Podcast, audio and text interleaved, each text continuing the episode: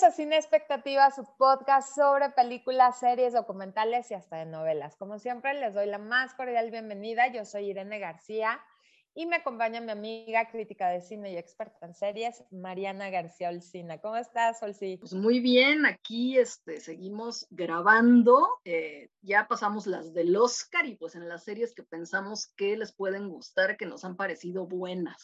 Híjole, y esta serie, de verdad, Olsi, te tengo que confesar que me duele la panza, sufro, es una serie que me causa mucho estrés, mucha ansiedad, porque trata de la adolescencia, ¿no? Going to hell, o sea, de verdad, los peores miedos y terrores de una madre de adolescentes están reflejados en esta serie de HBO, Euforia.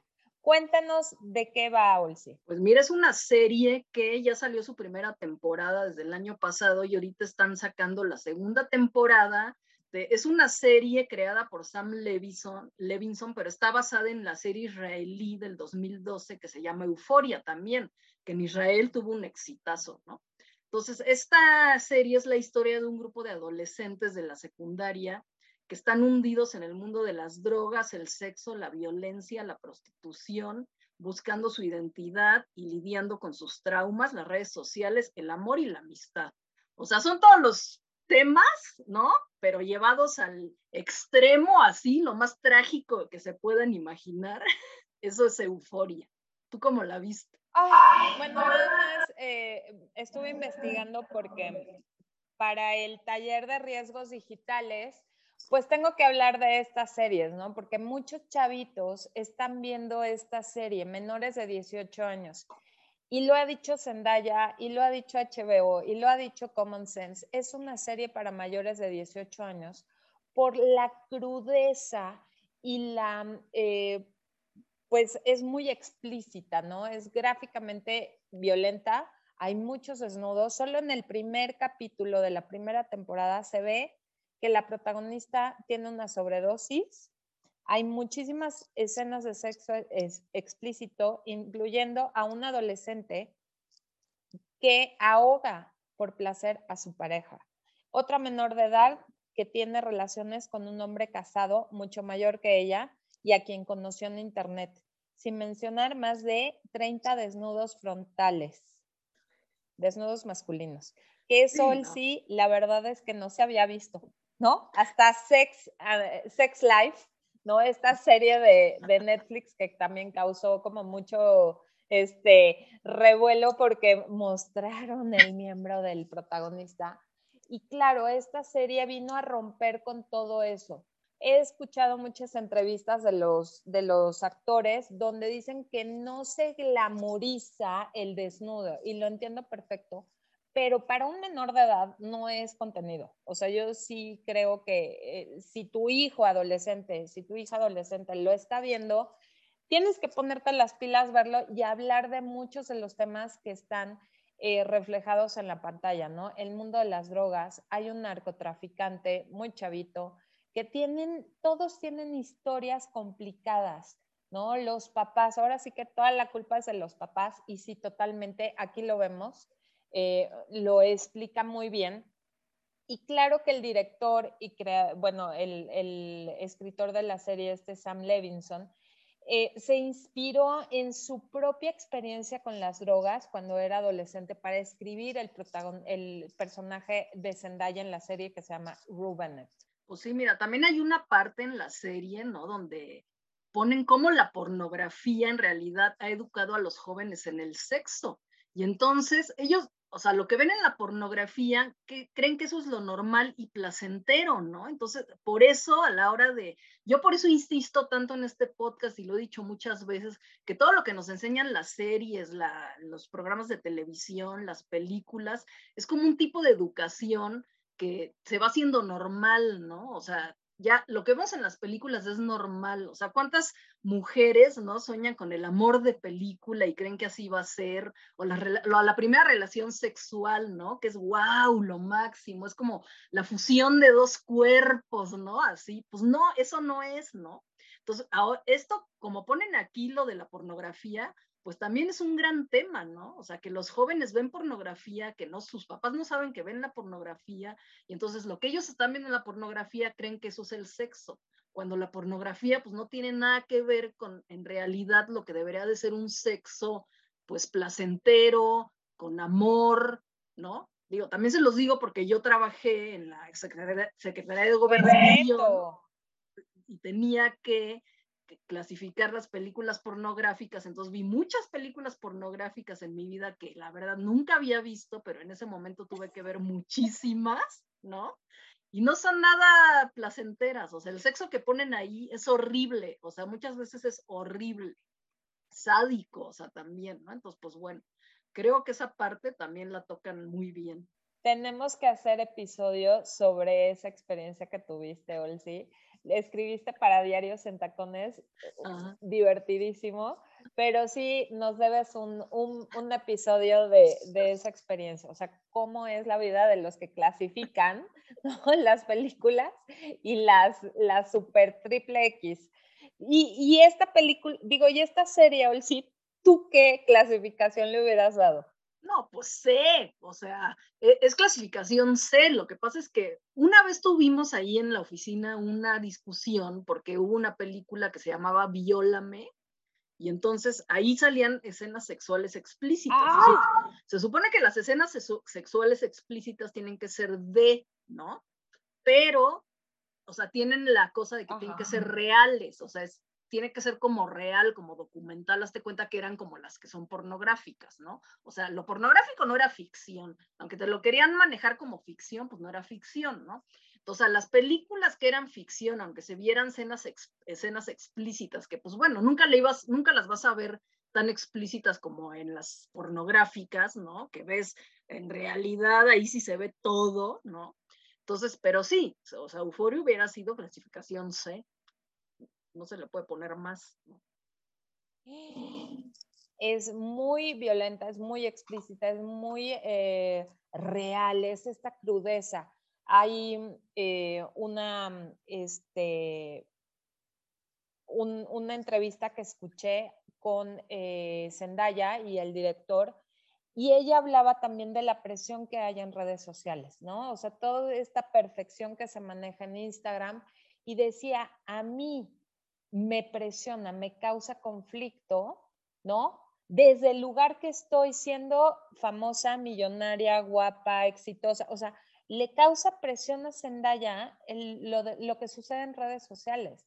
Y decía, no me imagino lo que están pasando los demás chavos, ¿no? Los adolescentes. Entonces, entender que eh, el mundo en el que se están enfrentando nuestros hijos, hay como estas, estos mundos perfectos que causan también depresión a los chavos, ¿no? Y por eso quieren tener, este, si son vírgenes, pues también eh, son losers, entonces quieren adelantarse a tener una experiencia sexual solo porque ya todo el mundo lo hizo, ¿no? Lo vemos clarísimo con esta chava que se llama Barbie Ferreira, eh, que en la serie se llama Kat Hernández. Y, ella, eh, pues es una chava corpulenta, ¿no? Pero empieza como este self-love, ¿no? Y se empodera y empieza, pero empieza también a correr muchos riesgos eh, usando esta, como usando su sexualidad para atraer atención, ¿no? Y sentirse poderosa. Entonces son muchos, muchos temas. El, la mamá alcohólica que tiene esta niña que tiene relaciones sexuales riesgosas con su, con su novio. Este, el chavo que mm, es perfecto, es guapísimo. Estoy hablando de este mm, Jacob Elordi, que sale, Nate, interpreta Nate este chavo lo amas en el stand de los besos, que es una serie para adolescentes en Netflix, ahí sí, eh, eh, muy recomendable y lo amas porque de verdad es un chavo muy guapo y muy lindo y demás, es lo máximo. Y es todo lo contrario en esta serie. De verdad que si lo llegas a odiar.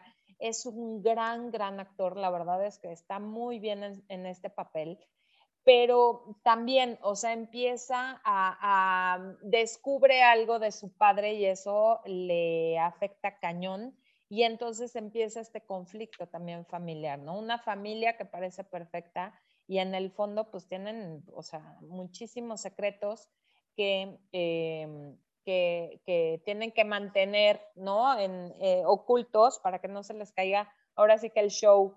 Hay una chavita que es em, Hunter Schaefer, que es una modelo trans, y a ella la audicionaron por Instagram y se ganó el papel. Es su primera vez actuando, lo hace perfecto, se me hace una gran, gran actuación y es el interés romántico de Zendaya. Entonces, híjole, son muchas cosas que suceden.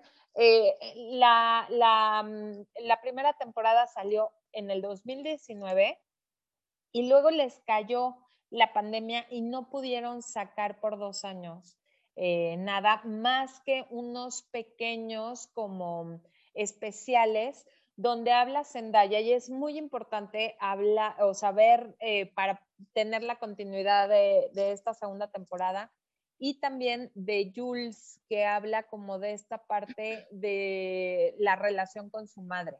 Entonces, de verdad se los recomendamos mucho. Es una serie para papás, para que hablen con sus hijos, para que prevengan, para que eh, pues estén al pendiente y sepan cuál es la realidad que viven estos chamacos. Sí, por ejemplo, el, papel de Jules, ¿no? Que es el, chavo transgénero, que pues ya es mujer, ¿no? Que pues ahí está rara también la relación con Zendaya. Dices, a ver, era un, era un hombre que se hace mujer y luego anda con una mujer. O sea, son las cosas así que, que todavía no acabamos de entender por nuestra eh, avanzada edad, ¿no? Pero bueno, así es. Entonces, esta chava, ¿no? Que eh, fue, es transgénero, estuvo en el psiquiátrico cuando tenía 13 años y también tiene una vida, pues, muy, muy trágica, ¿no? La mamá la abandona, este, se queda con su papá, que su papá la trata muy bien y todo, pero pues sí es o sea, muy, muy complicada su vida, ¿no? Me gustó ese personaje, la verdad. Está excelente. la primera temporada visualmente es maravillosa, tiene un juego de la luz increíble. Esta temporada es otra visión la que tiene el, director.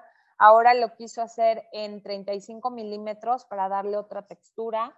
Eh, la música, la verdad es que la primera temporada le hicieron música original y es impresionante. Mis hijos, de verdad, es para la generación Z, totalmente. Mis hijos no, no dejaban de escuchar y te lo juro que me ponía nervioso porque decía, nada más es la música, ¿verdad? Digo, Max ya la vio, tiene, la vio cuando cumplió 18 años. Y te voy a decir, platicando con otros chavos de 18, me dicen que ya la vieron y que es la serie de adolescentes que más los refleja. Realmente muestra toda esta... Eh, esta búsqueda por la identidad, todo lo que les pasa de conflictos, de presiones, de problemas, es muy real y eso me da miedo. ¡Sí! ¡Qué horror! lo que está pasando en pantalla dices, uff, está bien fuerte. Eh, y también ha sido comparada con por 13 razones, pero de verdad, o sea, la comparación es 13 razones, es un viaje a Disneylandia a comparación de Euphoria. Entonces, de verdad, pónganle ojo, hablen con sus hijos, véanla, es necesario. Y te voy a decir algo, Olsi, el último episodio, creo que es el, el quinto o sexto de esta nueva temporada, sí lo vio Valeria. Le dije, ven, tienes que ver esto porque es un caso, no hay desnudos, la vi antes, vi el episodio, pero te refleja lo que es un adicto total, o sea, una adicción, lo que crean las drogas en los jóvenes o en cualquier persona, esta necesidad, ¿no? El síndrome de abstinencia lo maneja. Estoy segura que Zendaya se va a llevar todos los premios este año porque su actuación está impresionante. El año pasado sí le dieron la mejor actriz, el Golden Globe y el Emmy, y es la primera mujer, mm, o sea, la primera este, mm, ganadora más joven de la historia con 24 años a mejor actriz. Entonces, no, y estoy segura que esta se la va a llevar gran, gran actuación, gran representación, pero, o sea, aunque sea la novia de Spider-Man, aunque salgan películas de los Avengers y demás, no es para chavitos, papás, por favor, entiendan y pongan mucha atención a lo que están viendo sus hijos. Sí, sí, o sea, el papel de Zendaya es buenísimo, ¿no? Y también, o sea, cómo ves cómo las drogas o sea, los arrastran, ¿no? Porque ella en el primer capítulo de la primera temporada pues, no tiene ninguna pretensión de dejar las drogas, o sea, no quiere, dice que ella quiere vivir drogada, casi, casi, ¿no? Es así. Entonces dices, órale, o sea, las drogas están cañonas y ya son drogas químicas que dicen que a la tercera vez ya te haces adicto, o sea, no tienes que estar drogándote un año para que te hagas adicto, ¿no? Por ejemplo, también hay una escena donde prueba el fentanilo y es impresionante, o sea, lo prueba y hazte cuenta que en ese momento se desmaya así, pero pues esa es la sensación que buscan, ¿no? O sea, como evadirse de la realidad y de los problemas. Entonces sí está muy grueso, ¿no? Lo de las drogas, la verdad. Y pues sí dices, qué miedo, como dices tú, que, que, que te digan los jóvenes que eso es lo que más los representa. O sea, sí, entonces están sufriendo mucho. Sí, no, hay, hay muchos, este, muchas situaciones que sí son muy reales, que sí suceden, que sí estamos viendo y, que es real, ¿no? Yo siempre les digo a los chavos, la, la bronca es que no sabes cómo te va a pegar la droga. No sabes si te va a causar una sobredosis porque no tienes el conocimiento. Tu cuerpo puede reaccionar diferente al de otra persona, ¿no? Y cuando dicen, ay, no pasa nada, es solo una vez, no sé cuánto, puedes crear adicción, puedes desarrollar este, mm, eh, eh, esta eh, dependencia a las sustancias, ¿no? Está buenísima, de verdad, véanla ustedes, hablen con sus hijos acerca de todos estos riesgos y reconozcan, de verdad que sí lo saca la serie, los papás tienen mucho que ver en la historia de los chavos lo, el pasado y vas a ver ahora con la segunda temporada, te van explicando más de cada uno de los, de los eh, papás, ¿no? Importantes que afectan por las decisiones que tomaron, por la vida que llevan, por todos estos secretos que quieren mantener ocultos y, y pues salen afectados los chavitos, ¿no? Hay muchos eh, papás que, este, pues uno se murió, no maneja el duelo, otra está divorciada, es alcohólica, este, otro pues eh, no se quería casar y lo casaron, o sea, son muchas em, situaciones que claro, por eso entiendes también, y no puedes culpar a los chavos, ¿no? De todo, sino también de la historia familiar que llevan. Sí, pues sí, o sea, normalmente uno es, o sea, según la historia que tienes, pues es como vas creciendo, ¿no? Y sí son cosas, ahora sí, como decíamos con Paola, las heridas de la infancia, y pues lo que te marca, ¿no? Para toda la vida es como, y es muy difícil de también de, pues, de poderlo superar, ¿no? O sea, aunque trabajes y eso, pues sí se puede a lo mejor después de muchos años y todo, pero sí, sí es difícil. Por eso hay que tener también conciencia de cómo tratamos a nuestros hijos, ¿no? Desde chicos, porque sí, sí influye mucho en su vida. Sí, sí, sí, se ve total. Pues muchísimas gracias por su atención, de verdad, si saben a alguien que le puede ayudar este, este podcast que fue también como de Dino las drogas, envíeselos o recomiéndenos qué ver, qué quieren que nosotros platiquemos aquí en Sin Expectativa. Eh, estamos en Instagram como sinexpectativa.podcast y en nuestras redes sociales también nos podemos eh, poner a platicar. Yo soy Momichic1 en Instagram y Twitter. Y Mariana, ¿tú cómo estás? Olcina MX en Twitter y Olcina en Instagram. Pues muchísimas gracias por su atención y nos escuchamos en el siguiente episodio de Cine Expectativa. Bye.